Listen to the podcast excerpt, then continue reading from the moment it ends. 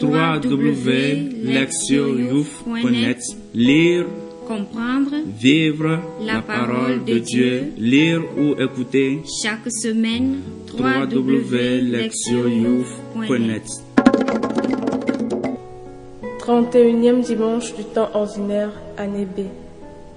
Priez. Psaume 17, 2 à 4, 47 et 51. Je t'aime, Seigneur, ma force. Seigneur, mon roc, ma forteresse, Dieu mon libérateur, le rocher qui m'abrite, mon bouclier, mon fort, mon arme de victoire. Louange à Dieu. Quand je fais appel au Seigneur, je suis sauvé de tous mes ennemis. Vive le Seigneur.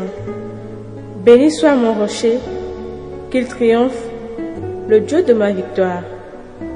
Il donne à son roi de grandes victoires, il se montre fidèle à son Messie.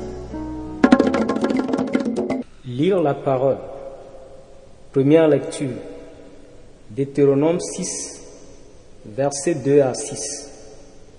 Moïse disait au peuple, Tu craindras le Seigneur ton Dieu tous les jours de ta vie, toi ainsi que ton fils et le fils de ton fils, tu observeras tous ces décrets et ces commandements que je te prescris aujourd'hui, et tu auras longue vie.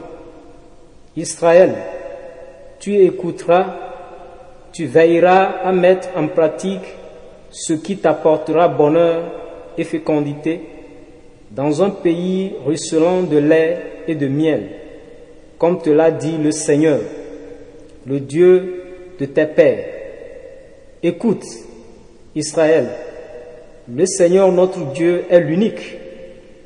Tu aimeras le Seigneur ton Dieu de tout ton cœur, de toute ton âme et de toute ta force. Ces paroles que je te donne aujourd'hui resteront dans ton cœur. Deuxième lecture, Hébreux 7, 23 à 28.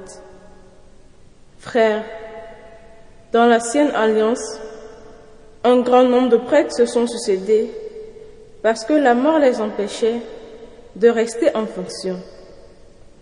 Jésus, lui, parce qu'il demeure pour l'éternité, possède un sacerdoce qui ne passe pas. C'est pourquoi il est capable de sauver d'une manière définitive ceux qui, par lui, s'avancent vers Dieu, car il est toujours vivant pour intercéder en leur faveur.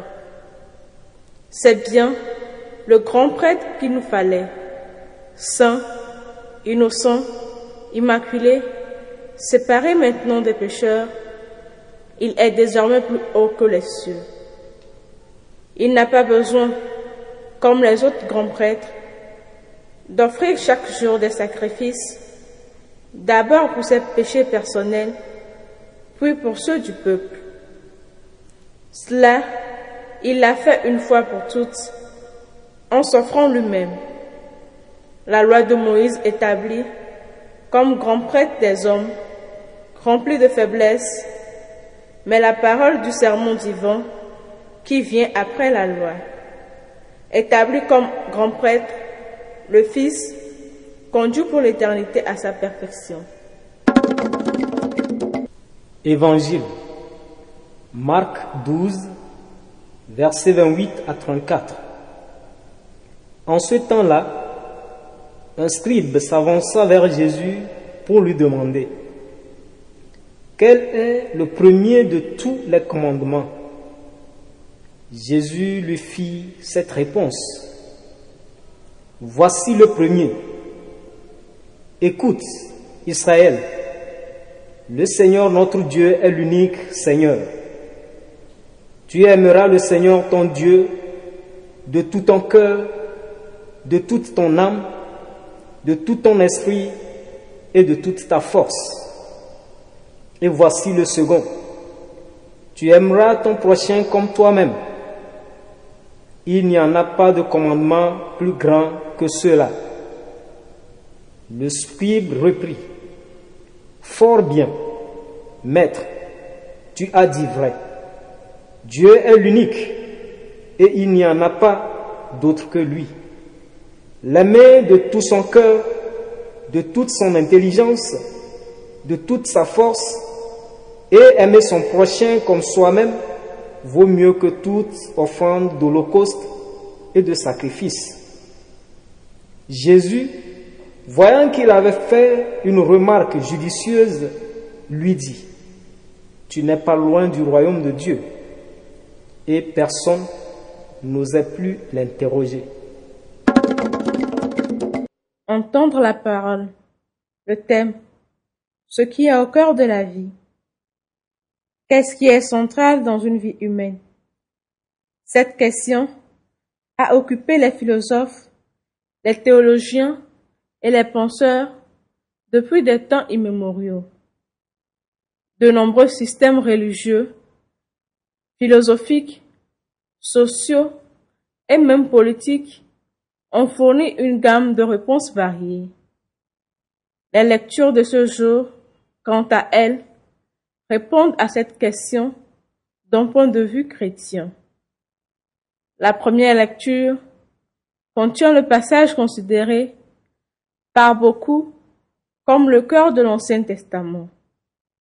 Un passage connu sous le nom de grand schéma, ce mot hébreu est porteur d'une simple injonction, écoute. Mais en dépit de sa simplicité, ce commandement, qui est répété dans ces versets, met en évidence deux éléments centraux de la foi et de la vie d'Israël. Comme l'ensemble du livre de Deutéronome, notre passage contient les paroles que Moïse adresse aux Israélites juste avant qu'ils entrent en terre promise et commencent une nouvelle vie en ce lieu.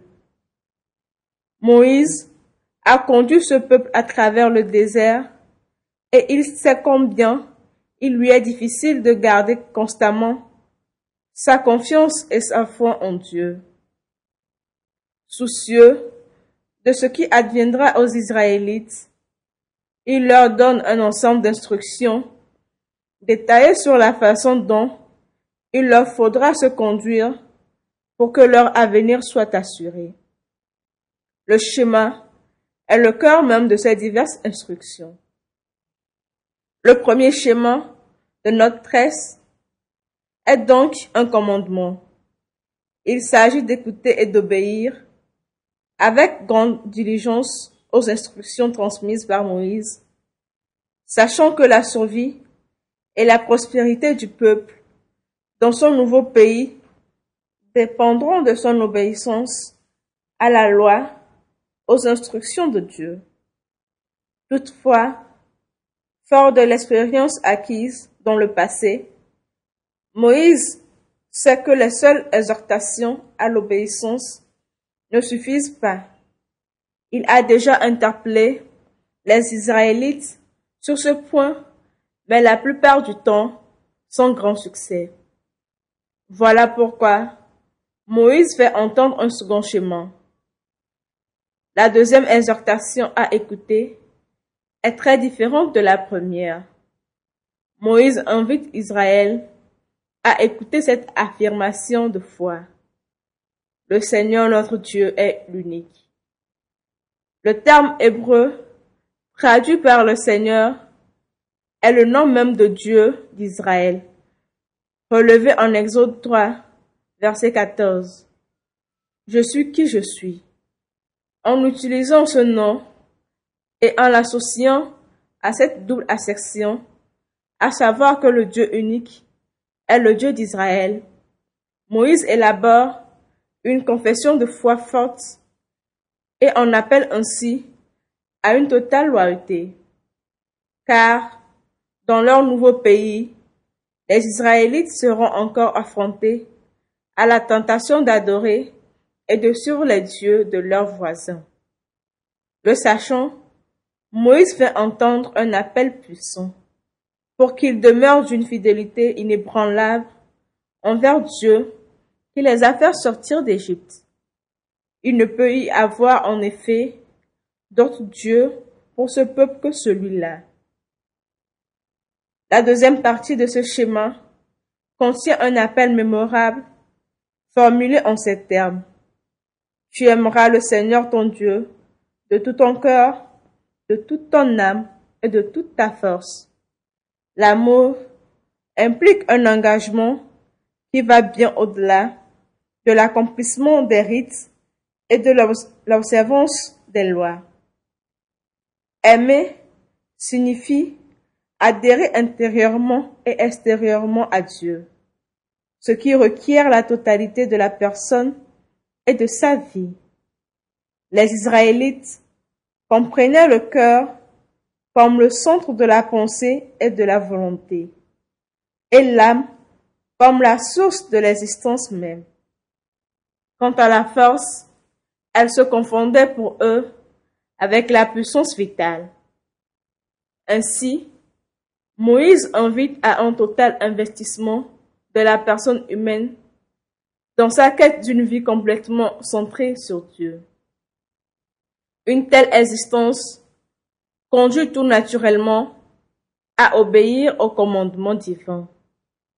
Avec son double appel à une loyauté extrême et à un amour ardent de Dieu, le schéma définit sans ambiguïté ce qui est central dans l'existence de la nation. Il identifie clairement ce qui fait le cœur de la vie d'Israël. La deuxième lecture poursuit sur le thème du sacerdoce de Jésus, le grand prêtre de l'Alliance nouvelle. Dans le passage lu aujourd'hui, l'auteur souligne sa permanence, sa sainteté et sa légitimité.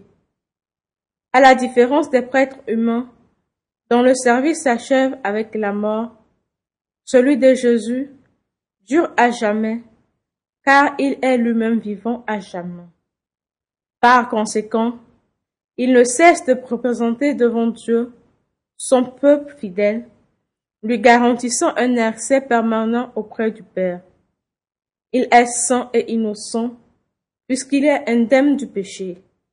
Contrairement aux autres prêtres, Jésus n'a donc pas besoin d'offrir des sacrifices pour son propre péché. Son sacrifice sur la croix est un acte définitif, accompli une fois pour toutes, qui procure une réconciliation permanente entre Dieu et les pécheurs. La légitimité de son sacerdoce ne vient pas d'un quelconque motif institutionnel ou d'une nomination humaine. Elle découle du serment divin dont parle Hébreu 7, verset 20.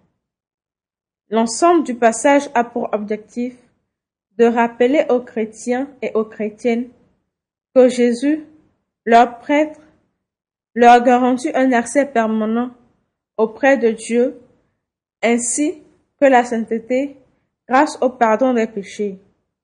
Par lui, ils ou elles peuvent s'approcher du Père en toute assurance et parvenir à la vie éternelle.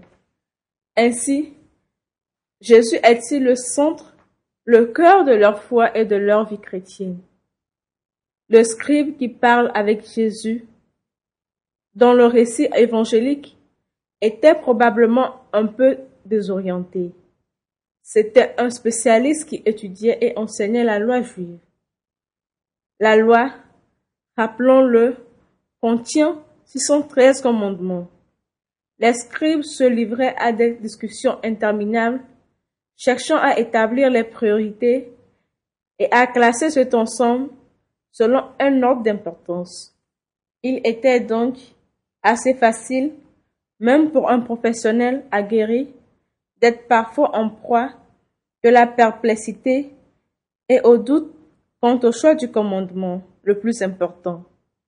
Le scribe ne cherche pas à mettre Jésus en l'épreuve, il est plutôt en quête de son avis sur ce point.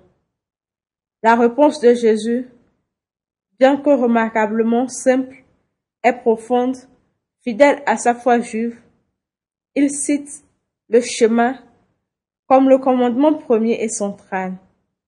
une totale loyauté et un amour sans partage envers Dieu constituent la priorité et le cœur de la loi, ainsi que le centre et le but de l'existence humaine. Curieusement, le commandement mis en deuxième position par Jésus provient de Lévitique 19, verset 18. C'est une exhortation à aimer le prochain comme soi-même. L'affirmation de Jésus dépasse de le fait d'établir une hiérarchie parmi les prescriptions de la loi. En citant ensemble ces deux commandements, il indique que la loyauté et l'amour envers Dieu doivent être accompagnés par l'amour de ses semblables en humanité. Cette association montre que pour Jésus, la vie d'un véritable croyant, d'une véritable croyante, est entièrement régie par l'amour et que l'amour de Dieu doit s'étendre à l'amour des autres. Le scribe, suivant la logique de Jésus, associe les deux commandements dans une même affirmation et il ajoute que la loyauté et l'amour à l'égard de Dieu et des autres valent mieux que tous les actes de culte tels les sacrifices et les holocaustes. Voyant que le scribe a correctement identifié les principes essentiels de la vie humaine, Jésus lui affirme qu'il n'est pas loin du royaume de Dieu.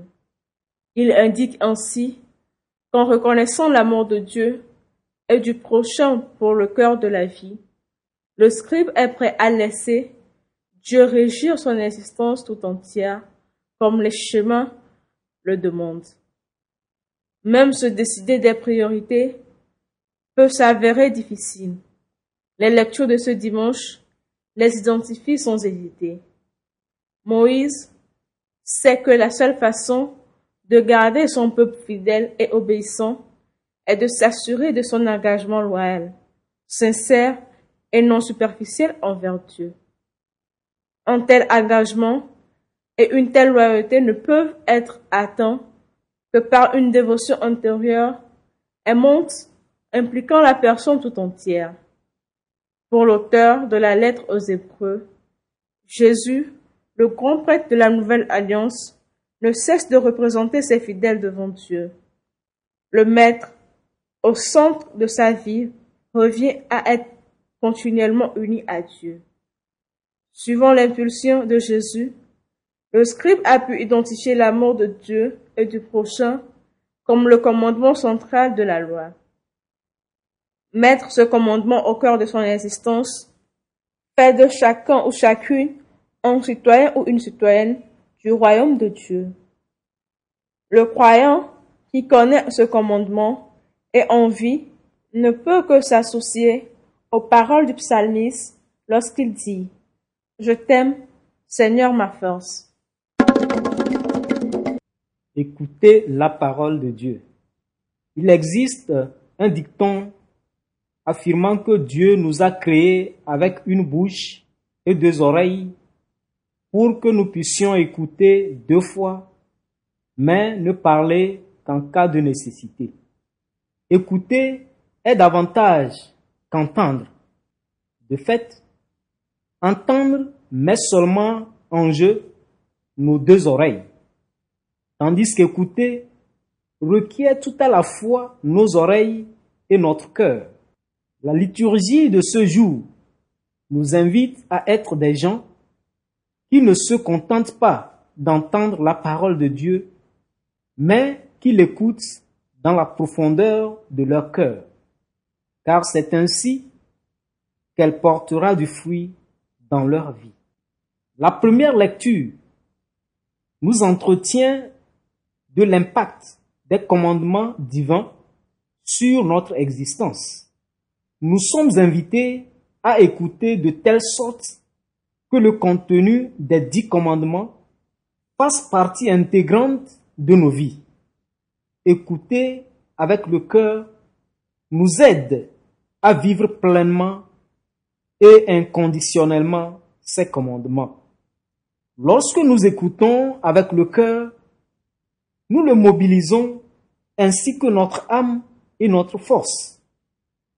Alors, la parole de Dieu peut prendre racine en nous. Les Israélites avaient des prêtres étaient des méditateurs entre Dieu et son peuple. En tant qu'êtres humains, ils étaient voués à mourir et à être remplacés par des successeurs qui poursuivaient leur ministère. Mais le Christ est devenu le grand prêtre parfait, lui le médiateur qui ne meurt pas. En se livrant pour nous par sa mort et sa résurrection, il nous a obtenu un nouveau statut d'enfant de Dieu. Jésus s'est donné lui-même au Père pour nous. Il est devenu le sacrifice offert pour notre rédemption. La lecture tirée de l'Évangile atteste l'amour que Dieu nous porte et elle nous révèle ce que ce dernier attend de nous en retour. Les dix commandements sont là pour nous guider et non pas pour nous inspirer la peur. Ils nous aident à comprendre combien il est bénéfique d'aimer Dieu et ses semblables. Les commandements ont été résumés en deux parties. Amour pour Dieu et amour pour le prochain. Les trois premiers commandements concernent Dieu qu'il s'agit d'aimer de tout son cœur et de toute son âme. Quand nous l'aimons vraiment, nous n'avons pas besoin de nous créer de fausses images de lui, mais nous l'accueillons dans la foi avec tout notre être. Voilà qui nous conduira également à observer ses commandements. Nous respecterons alors son nom, lui qui a créé toutes choses et a le pouvoir de faire toutes choses. Par amour, nous ne ferons pas un mauvais usage de ce nom en jurant ou en y recourant en vain. L'amour que nous laissons après avoir écouté la parole de Dieu nous aidera à respecter le jour de repos qu'il nous a donné et à en tirer le meilleur profit possible pour être fécond ou féconde dans notre vie de foi. Le jour du Seigneur est un jour de prière, de partage avec autrui et de repos qui nous est offert pour que nous en ressortions ressourcés et revigorés. Les sept autres commandements sont des extensions de notre amour pour Dieu. Faites. Si nous disons que nous aimons Dieu et gardons sa parole, nous serons en mesure de le voir dans nos proches. Nous nous sentirons concernés par leurs besoins et leur bien-être. Nous serons attentifs ou attentives au monde qui nous entoure et capables de partager avec nos semblables. Tous ces commandements sont faciles à observer lorsque nous écoutons la parole. Celui ou celle qui écoute et progresse dans la compréhension de Dieu trouve normal de s'investir chaque jour pour lui et pour les autres. Notre vie ne peut avoir de sens que si nous vivons conformément aux préceptes divins. Et en agissant ainsi, nous pouvons nous réjouir comme le psalmiste qui a fait l'expérience de Dieu comme refuge et force. Écoutez, apporte la vie, car ce acte conduit à rencontrer plus profondément Dieu, source de toute vie. Proverbe. Une oreille qui écoute conduit à la vie, mais une oreille qui se ferme conduit à la mort. Agir, s'examiner. Est-ce que je garde les dix commandements? Lequel d'entre eux représente pour moi une difficulté particulière? Combien de temps est-ce que je consacre à la méditation de la parole de Dieu? Répondre à Dieu.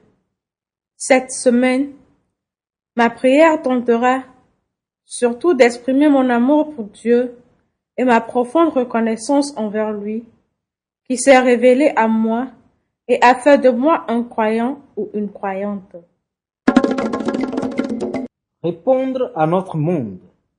Je consacrerai chaque jour quelques minutes à étudier la parole de Dieu avec l'aide d'un commentaire ou de tout autre livre proposant des réflexions quotidiennes sur la Bible.